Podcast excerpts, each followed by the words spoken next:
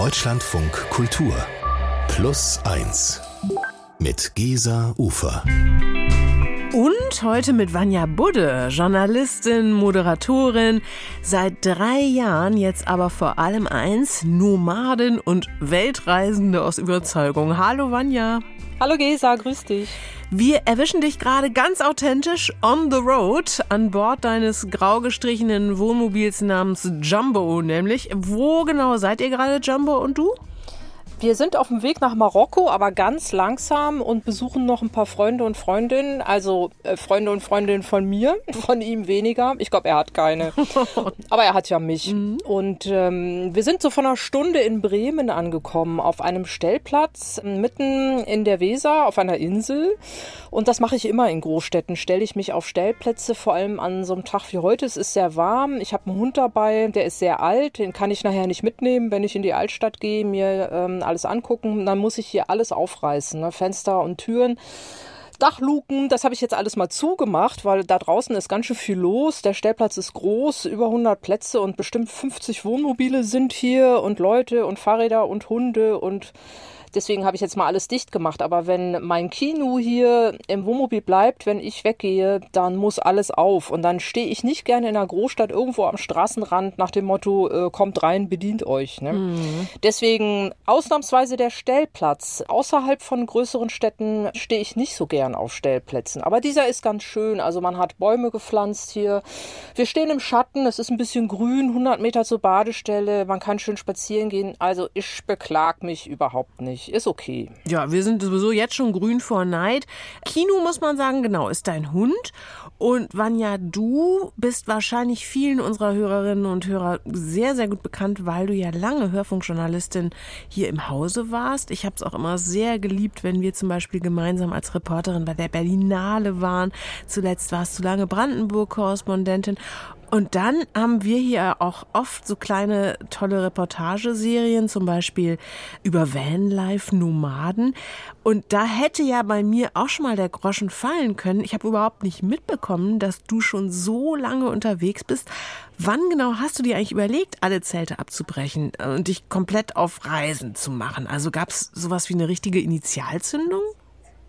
Ja, mehrere. Also ich bin auch total überrascht, dass das schon rund drei Jahre jetzt sind. Die Zeit vergeht wie im Fluge äh, oder wie auf der Fahrt durch Europa. Hm. Ja, so die Idee hatte ich also ich war ja Landeskorrespondentin für Brandenburg total gerne von 2015 bis Ende 2019, habe das auch super gern gemacht. Das war mein Traumjob, bin kreuz und quer durch Brandenburg gefahren, habe das geliebt, aber mir fehlte der Rest der Welt.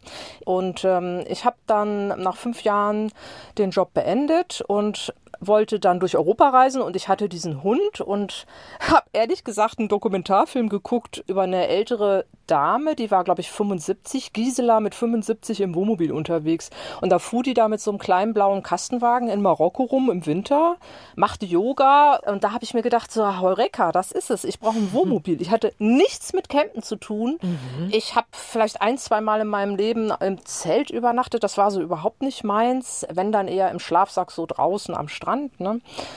Und dann bin ich losgezogen, habe mir ein Wohnmobil ausgeliehen, um das mal auszuprobieren, ob das wirklich was für mich ist. Und dann habe ich das im November gemacht und bin an die Nordsee gefahren, weil ich dachte, im Sommer in Brandenburg am See ist bestimmt schön. Das kann dann jeder. Aber das war natürlich alles so ein bisschen unschön. Also tatsächlich habe ich mir den in Bremen gemietet, diesen Kastenwagen, wo ich jetzt auch gerade bin, aber im November und stand auf dem Parkplatz meine erste Nacht im Wohnmobil neben dem Altglascontainer. Das ist, glaube ich, Höchststrafe, ne? Das ist auch landschaftlich ich ganz oh, unten im November. Ja, ja mhm. trotzdem. Ähm, ich fand's cool. Dann habe ich irgendwann den Hauptschalter gefunden. Da konnte ich dann die Heizung laufen lassen, aber das Licht ausmachen nachts um vier und war alles sehr aufregend. Aber ich fand's klasse. Ich habe dann morgens die Schiebetür aufgemacht und stand halt so im Freien und ähm, fand das super. Ich war dann auf dem Platz, auf dem Parkplatz an der Nordsee, da war es zu windig. Dann bin ich dann einfach im Schlafanzug woanders hingefahren und dachte, guck mal, ich kann einfach im Schlafanzug, ich setze mich auf den Fahrersitz, ich drehe den Schlüssel um, ich fahre woanders hin.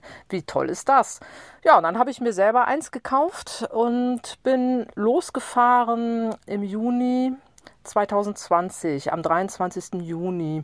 Ja, und vorher sind noch so ein paar Sachen passiert, ähm, die mir auch gezeigt haben, man hat nicht unendlich Zeit im Leben. Es kann verdammt kurz sein. Freundin von mir hatte einen schrecklichen Unfall, eine Kollegin ist gestorben, die war genauso alt wie ich. Und da habe ich mir gedacht, also ich kann jetzt nicht zehn Jahre warten bis zur Rente und dann mit dem Wohnmobil durch Europa fahren, weil vielleicht bin ich dann gar nicht mehr da oder ich traue mich nicht mehr oder was weiß ich, ein Bein ist ab und ich kann die Kupplung nicht mehr treten, kann ja alles passieren. Ne? Darum habe ich mich aufgemacht, ja, vor drei Jahren, Wahnsinn. Ich bin total gespannt, wie viele Nachahmerinnen und Nachahmer du heute mit deiner Sendung hast. Vanja Budde ist mein Plus eins heute seit drei Jahren Nomadin im Wohnmobil. Vanja, ich bin total gespannt auf deine Geschichten und ja, wie schön, dass du kurz für uns angehalten hast. Ja, ich freue mich auch total, Gesa, mal wieder mit dir zu sprechen.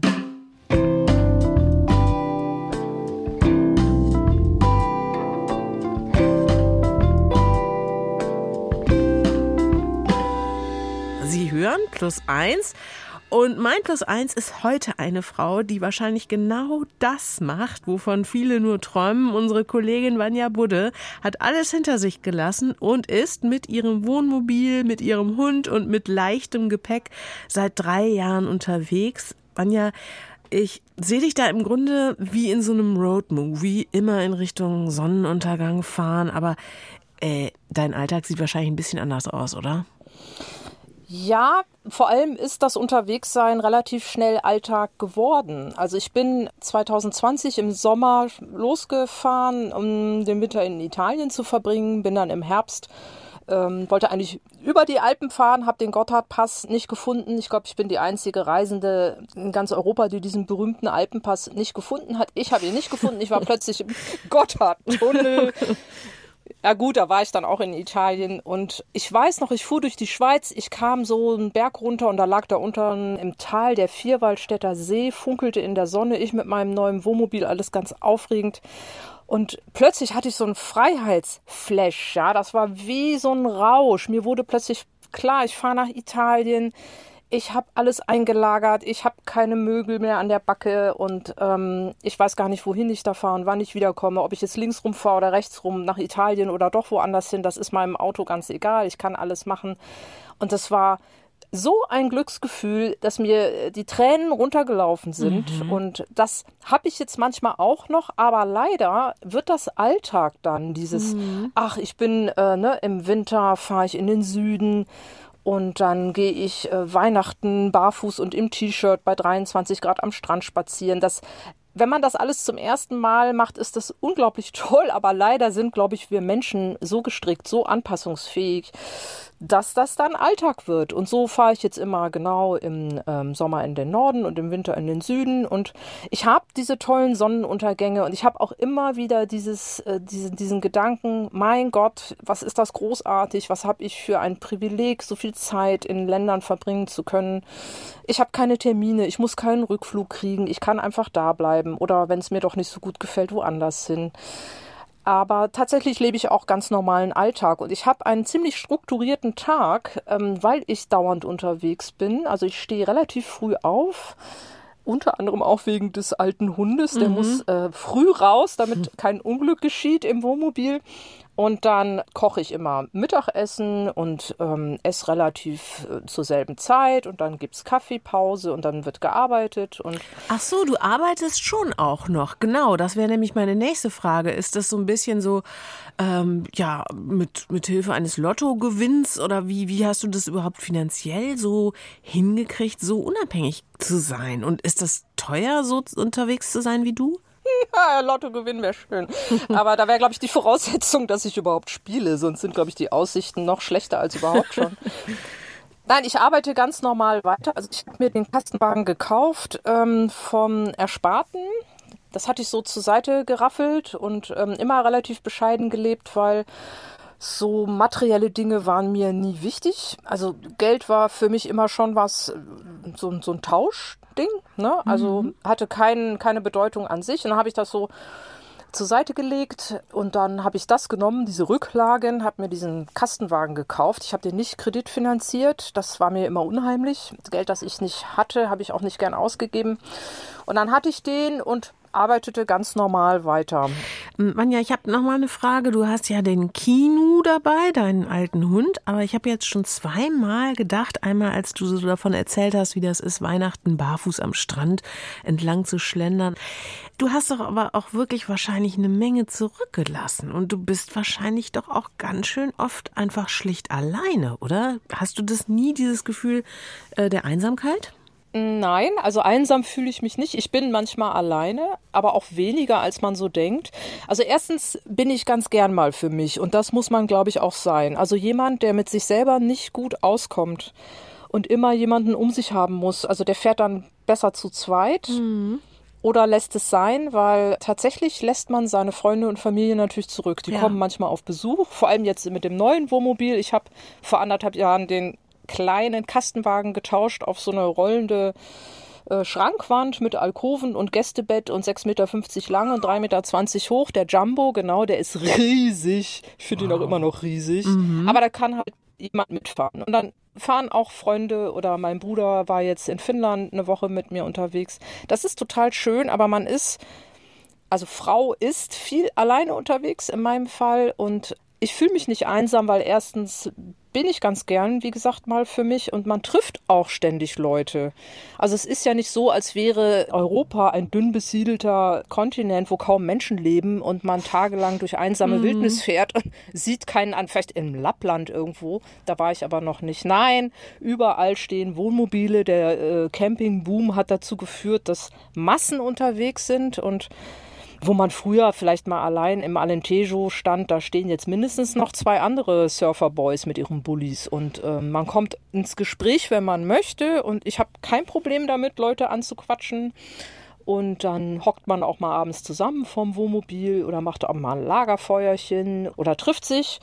Bei anderen im Auto, seit Corona vorbei ist, geht das wieder. Und manchmal ist man dermaßen am quasseln und trifft Leute und die fahren dann wieder und man trifft neue Leute, dass ich dann ganz froh bin, wenn ich mal ein, zwei Tage so vor mich hinschweige oder nur mit dem Hund rede. Mhm. Also ich habe da kein Problem mit und einsam fühle ich mich nicht. Ich hatte so ein paar Grenzerlebnisse bei richtig schwerem Sturm, ja. Starkregen. Da habe ich mich alleine gefühlt. Da hätte ich gern jemanden gehabt, der mir einfach nur gesagt hätte, das wird schon und das überleben wir und nein, das Wohnmobil kippt nicht um und doch, die Dachluken sind dicht. Das muss ich mir dann immer alles selber erzählen. Mm. Ne? Also diese innere Kraft muss man dann irgendwie mitgebracht haben. Du hast mir aber erzählt im Vorgespräch, dass du schon sehr krisenresistent bist. Das hast du über dich selbst herausgefunden. Überhaupt hast du wahrscheinlich in diesen drei Jahren kolossal viel über dich rausgefunden. Was waren sonst mal so echte Krisen, so Tiefpunkte auf deiner Reise? Der erstmal klingt ja hier alles bis dahin wie ja, Urlaub für immer. Ja, diese Extremwetterereignisse, die ja auch noch immer häufiger werden. Also Gewitter, mein Jumbo ist kein faradäischer Käfig, da muss ich dann nach vorne in die Fahrerkabine die Blitze zucken. Dieser wahnsinnig starke Regen, Wind, kein Camper mag starken Wind und starken Regen. Wir sind einfach den Elementen total ausgesetzt. Ich habe da nur zwei dünne Schichten Aluminium zwischen mir und diesem tobenden Unwetter. Da äh, hatte ich einen, eine Nacht, ich nenne sie die Nacht der heulenden Hexen, im Winter, jetzt auf Sardinien im Dezember. Ich kann nur sagen, das Wetter auf Sardinien, das macht keine halben Sachen. Ne? Mhm. Da stehe ich alleine am Strand, kein Mensch weit und breit und ich wundere mich schon, wo sind die alle? Und äh, habe blöderweise die Wetter-App nicht gecheckt und dann kam halt ähm, in der Dunkelheit ein Unwetter, also mit Windböen über 100 km/h. Mm. Es fing an zu regnen, wie verrückt. Ich habe die Hand vor Augen nicht gesehen. Mutterseelen alleine an diesem Strand und rings um mich fing an, das ganze Terrain abzusaufen. Also das Wasser stieg und stieg und stieg, ja. Und dann musste ich rückwärts auf so einen Hügel rauffahren. Hm. Was aber zur Folge hatte, dass ich total dem Wind ausgesetzt war. Der heulte und ich dachte, mir reißt es den Alkoven ab. Ich habe mich überhaupt nicht wohl gefühlt. Ich hatte auch Schiss und war noch nie in meinem Leben so froh, als dann morgens die Sonne aufging und es wieder hell wurde und ich wenigstens was sehen konnte. Aber das war keine schöne Nacht. Ich habe kein Auge zugetan. Aber ich habe dann auch gemerkt, ich neige nicht zur Panik. Ne? Ich mache da nicht irgendwas Verrücktes, sondern bleib dann relativ cool so. Und kann auch noch überlegen. Das ist ja immer das Schlimme an Panik. Ne? Wenn man panisch wird, kann man nicht mehr denken.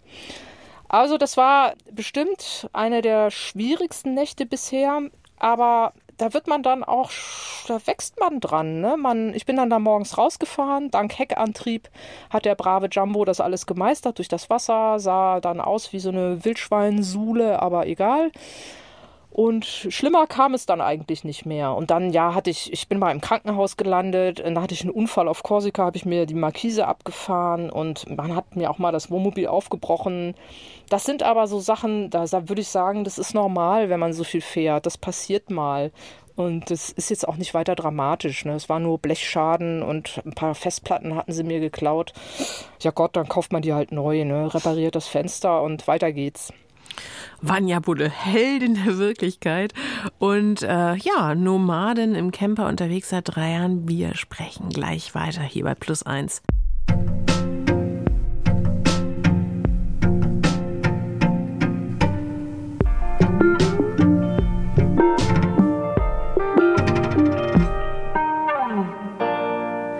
Vanja Budde ist diesmal mein Plus eins. Seit drei Jahren Nomadin durch und durch. Vanja, du bist jetzt wirklich noch nicht in dem Alter, in dem man ans Rentnerleben denken sollte. Aber trotzdem überkommt dich manchmal die Sorge, ob und wie du wohl jemals zurückfinden könntest in die brave Sesshaftigkeit, in das beschauliche Leben in vier Wänden, vielleicht wieder in Deutschland.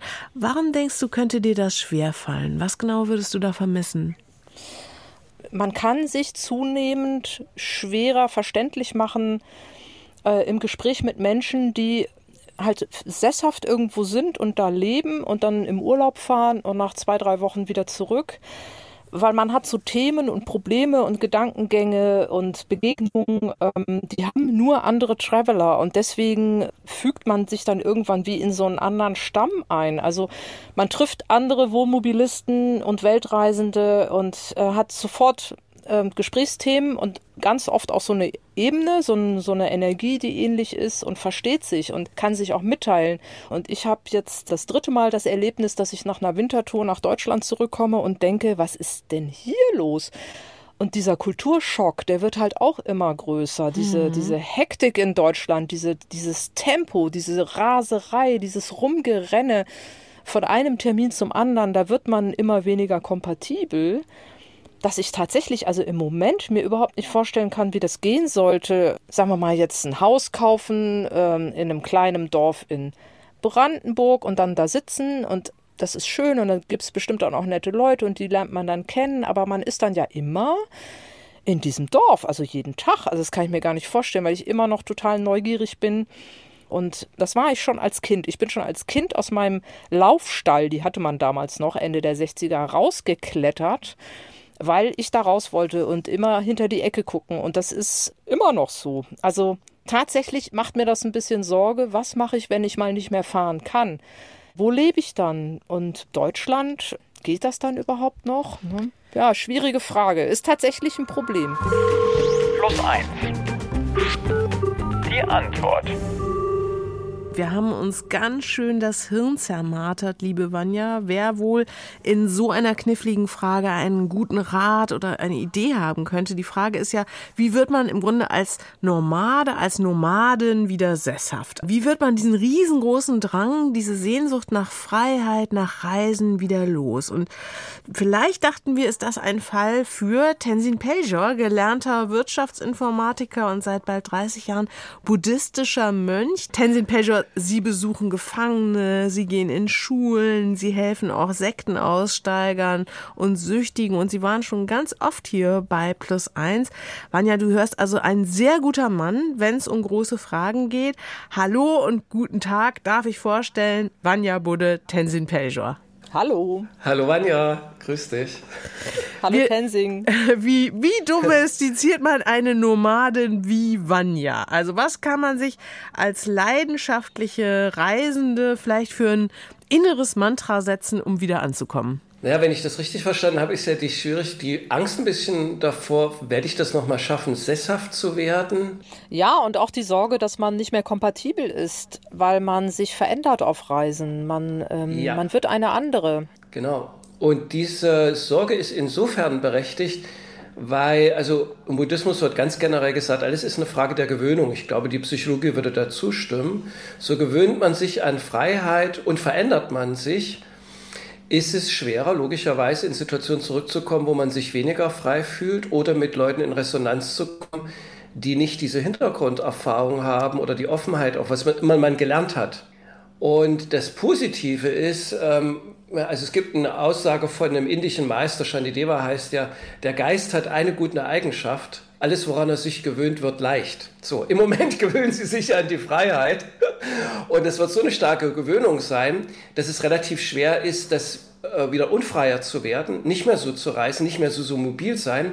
Aber an die neue Situation kann man sich auch gewöhnen. Und ich habe gerade eine Freundin vor unserem Gespräch angerufen, die viele Jahre im Bauwagen gelebt hat und mobil war und super glücklich mit dieser Situation im Bauwagen war über viele Jahre. Und ich habe sie gefragt, wie ist es dann eigentlich gewesen für dich, wieder sesshaft zu werden? Und sie hat gesagt, schwer, schwer, richtig schwer. Und aber sie hat gesagt, ich habe es mir einfach gemacht, indem ich dann die Wohnung, die ich gesucht habe, lange gesucht habe, bis ich was Passendes gefunden habe und mit selbst ausgebaut habe, also das mir so gemacht habe, dass ich mich wohlfühlen kann. Und aber trotzdem hat sie gesagt, es war eine lange Anpassungsphase und zwar schwer. Mittlerweile lebt sie sogar in einer Gemeinschaft und hat auch ihr eigenes Zimmer in dieser Gemeinschaft. Also sie hat diesen Sprung dann quasi gemacht, der vielleicht noch vor ihnen steht. Ja, das kann ich mir auch vorstellen. Gemeinschaft wollte ich jetzt auch mal anfangen, mich in Portugal ein bisschen umzugucken. Also ähm, sprich konkret eine Gemeinschaft anzugucken, ob man sich da wohlfühlen könnte. Weil ich glaube, so alleine irgendwo in der Uckermark auf dem Dorf oder im Alentejo sitzen, das ist nichts für mich. Ich stehe auch nicht gerne alleine Instagram-mäßig tagelang an irgendeinem Traumstrand und habe niemanden, mit dem ich kommuniziere, außer ja, Kino und Jumbo und vielleicht meine Tischplatte. Das geht also in meinem Fall nicht. Und was ähm, ich glaube, was ganz wichtig wäre in der Zukunft, diese materielle Reduzierung, die ja auch total in ist. Ne? Mhm. Wenig brauchen, alles abgespeckt, alles weg, alles Sperrmüll, Ebay verschenkt dann eher so Richtung Tiny House oder winziges Apartment. Was ich glaube ich nicht mehr will, ist ein Riesenhaus, vollgestopft vom Keller bis zum Dach da würde diese Veränderung, diese Freude auch darüber, ganz wenig materielles Zeug zu brauchen, von allem nur eins und da weiß man, wo das ist und muss nicht immer suchen, die würde ich mir, glaube ich, erhalten wollen. Genau, da haben sie eine Freiheit gefunden, die sie behalten wollen und dann die Idee, in eine Gemeinschaft reinzugehen. Und dann wäre nur noch die Frage, sozusagen eine passende Gemeinschaft zu finden von Menschen, die eben entweder reduziert leben, die sie dann quasi da auch unterstützen oder wo sie in Resonanz gehen können oder die Werte teilen. Und das ist aber auch wieder eine längere Suche aus meiner Erfahrung, äh, passende Gemeinschaften zu finden. Das ist dann aber auch nochmal eine ganz eigene Dynamik. Darf ich euch beiden noch mal eine kleine Zwischenfrage an der Stelle stellen, weil ich glaube, die meisten Menschen, die ich kenne, träumen ja davon, im Alter vielleicht wirklich nicht alleine alt zu werden, sondern in Gemeinschaft. Habt ihr eigentlich bei der Gelegenheit so eine Art neuralgische Altersgrenze im Kopf, bis wann man dieses Thema mal angehen sollte, weil man ja angeblich bekanntlich selber auch nicht wirklich kompatibler, pflegeleichter, weniger schrullig wird mit den Jahren? Ähm, also ich fange da tatsächlich auf dieser Wintertour nach Marokko an. Ich fahre über mein geliebtes Portugal und ähm, auch mit einem Reisegefährten, den ich ähm, im Winter auf der Fähre von Sardinien nach Sizilien kennengelernt habe, den Jürgen. Wir fahren zusammen, weil wir festgestellt haben, das macht uns mehr Spaß als alleine und wir können gut zusammen reisen. Jeder in seinem Wohnmobil, puckern wir durch die Gegend und machen Sachen gemeinsam. Und da will ich jetzt anfangen, in Portugal zu schauen, weil ich weiß, es ist total schwierig, eine Gemeinschaft zu finden, weil ich auch nicht so das Herdentierchen bin und ähm, keine Freude habe an endlosen, tagelangen, wochenlangen, monatelangen Diskussionen, wo das Trampolin hinkommt. Da, ich habe dafür keine Geduld. Und ähm, deswegen fange ich jetzt an, weil ich weiß, dass das lange dauern kann, wenn man nicht zwar mit eigenen Freunden sowas besser selber gründet. Und ähm, das ist jetzt die erste Tour in den Süden, wo ich mich umschauen wollte nach sowas. Dann hast du eine, ja, weiß ich nicht, Altersempfehlung? Nee, aber ich sag mal so, das sind, ich kann was teilen darüber, weil ich mir selbst Gedanken mache. Ich bin 57 Und im klösterlichen Leben ist es so, normalerweise lebt man als Kloster in Gemeinschaft. Aus verschiedenen Gründen lebe ich das gerade nicht. Ich lebe hier in einer Wohnung in Berlin, aber erstmal nur für die nächsten zehn Jahre. Und in den Klostergemeinschaften ist es häufig so, dass man sagt, ältere Mönche, die lange nicht in Gemeinschaften gelebt haben, die sind schwierig gibt es mitunter auch Ablehnung, dass die Kloster, die Klöster die nicht aufnehmen, weil die eben inflexibel sind, sich nicht gut in Gemeinschaften einleben können. Man kann auch sagen, zu viele Macken entwickelt haben. Ähm, das heißt, eigentlich muss man eine hohe Flexibilität mitbringen, um sich in eine Gemeinschaft gut einfügen zu können, auch mit der Gemeinschaft zurechtzukommen. Mit der Zunahme des Alters nimmt aber in der Regel die Flexibilität ab. Das heißt, da ist ein äh, Potenzial für hm, Nichtkompatibilität, so würde ich das ausdrücken. Und das Einzige, was ich sicherstellen kann, ist bei mir jetzt auch so, wo ich jetzt alleine hier lebe, ich nenne mich jetzt Freelance-Mönch gerade, meine Flexibilität zu erhalten und nicht in Altersstarrsinn zu verfallen. Und ich habe eh dann vor, in zehn Jahren auch wieder gucken, in Gemeinschaften zu gehen. Und ich halte auch Kontakt. Und ich würde das zumindest mitdenken und die Verantwortung dann bei mir gucken, meine Flexibilität zu erhalten und da geschmeidig zu bleiben. Ja, vielen Dank an Tenzin. Pellior, Freelance-Mönch, das gefällt mir sehr, sehr gut als Berufsbezeichnung. Und natürlich, wie so häufig, vielleicht nicht die Antwort in unserer Rubrik die Antwort, aber auf jeden Fall schon mal eine, ja, finde ich, ziemlich bedenkenswerte, kluge Richtschnur. Herzlichen Dank. Herzlichen Dank auch und alles Gute an dich, Vanja. Dankeschön.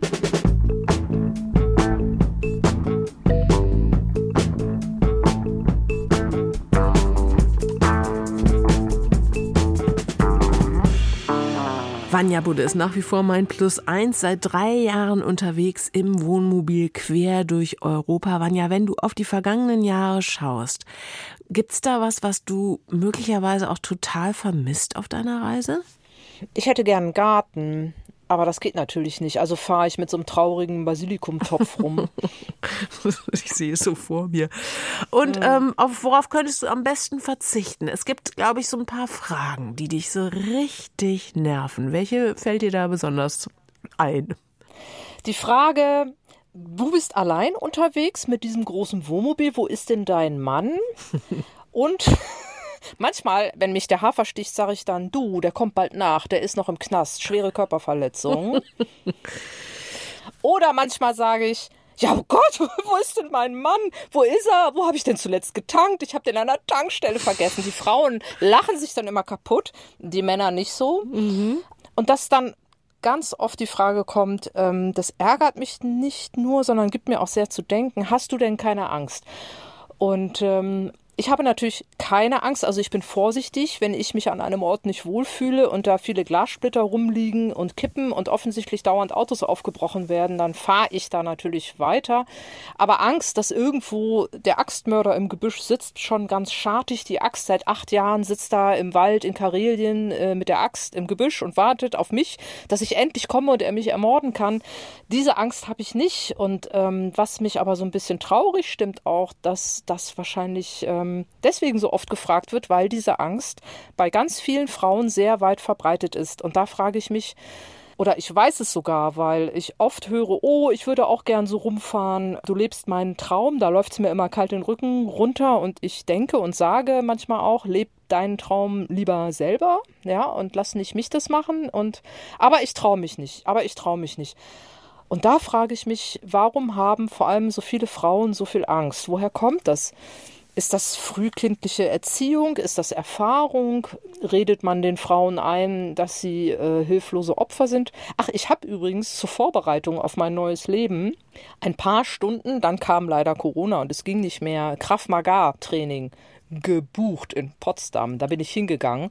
Da waren die ganzen Jungs aus der Türsteher-Szene. Das ist Krav Selbstverteidigung? Ja, musst du mal erklären, was ja, ist das? Sehr, sehr brutale Selbstverteidigungsmethode aus Israel. Mhm äh, töten mit der Kuchengabel. Und ähm, oh. da hatte ich einen Wahnsinnsspaß. Ja, ja, weil man ja sonst als Frau soll man ja nicht schreien und Männer in die Eier treten und sich auf den Boden wälzen und kämpfen. Das äh, ist ja nicht so gern gesehen in der Gesellschaft, ja. ne, wenn man das tut. Stimmt. Haben wir Frauen selten Gelegenheit zu, aber dieses Aggressionspotenzial steckt natürlich in uns auch. Und ich hatte totalen Spaß daran, mich damit rumzukloppen mit diesen Türsteherleuten. Und ähm, der Trainer sagte, er habe keine große Angst um mich, weil Männer, die Frauen angreifen wollen, suchen hilflose Opfer, weil es sind nämlich Feiglinge. Und wenn man das nicht ausstrahlt, dann würde auch selten was passieren. Und seitdem achte ich auch sehr drauf. Sagen wir mal, ich gehe in Palermo abends durch die Straßen in einem etwas unbelebten Viertel in der Nähe des Stellplatzes, also außerhalb der Stadt, dann achte ich einfach drauf, dass ich ne, gezielten Schrittes da lang marschiere, Rücken gerade, Augen geradeaus und gucke nicht schüchtern links und rechts und husche und schleiche da so ver, verhuscht äh, und ängstlich durch die Gegend. Aber ähm, kann ich nur jeder Frau, die gerne sowas machen möchte, aber Angst hat, raten. Geht einfach mal ein paar Kraft-Magar-Stunden buchen. Gute Ratschläge einer Frau, die schon als Kind aus dem Laufstall getürmt ist, Vanja Budde. Vielen Dank bis hierher.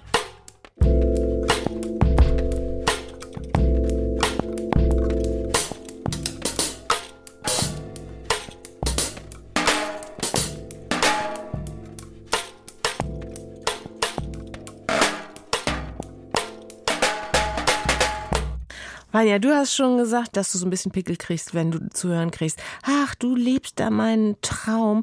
Tatsächlich sind Träume ja so verschieden wie die Menschen, die sie träumen. In unserer Miniserie, da lernen wir die unterschiedlichsten kennen. Heute ist Mika dran. Träume. Ich möchte gern, wenn ich, ich weiß nicht, ob das ab 12 oder ab 16 ist, dann möchte ich Fallschirm springen weil ich finde das so cool, dass man irgendwie aus mehreren tausend Metern einfach springt und dann mit einem Fallschirm einfach so fast fliegt. Und ich hatte halt schon immer den Traum zu fliegen. Schon seit ich ganz klein war, wollte ich das machen. Ich habe da irgendwas. Auch wenn ich tausend Meter in der Luft bin, ich möchte am liebsten aus einem Flugzeug springen. Ich weiß nicht warum. Ich möchte das irgendwie. Ich will jetzt nicht tot sein danach. Ich war mal auf einem Trampolin, da konnte man richtig hoch springen. Das hat so richtig hoch gefedert. Das war auch richtig krass. Da konnte man so 20 Meter hoch springen. Das fand ich voll cool. Ja, also ich glaube, ein bisschen kribbeln hatte ich schon, aber ich würde sonst einfach machen, weil desto länger man nachdenkt, desto schlimmer wird's. Und deswegen nicht nachdenken und Kopf voraus. Dann springe ich raus und dann habe ich natürlich jemand an meiner Seite, der halt das kann und ich glaube, dann springe ich auch zu zweit mit so jemandem und dann macht er halt irgendwann den Fallschirm auf. Ich glaube, man hat dann irgendwie eine Minute, wo man den Fallschirm nicht aufmachen muss und dann macht man erst so einen kleinen Fallschirm auf und dann kommt der große. Also ich glaube, ich wäre dann ein glücklicher Mensch.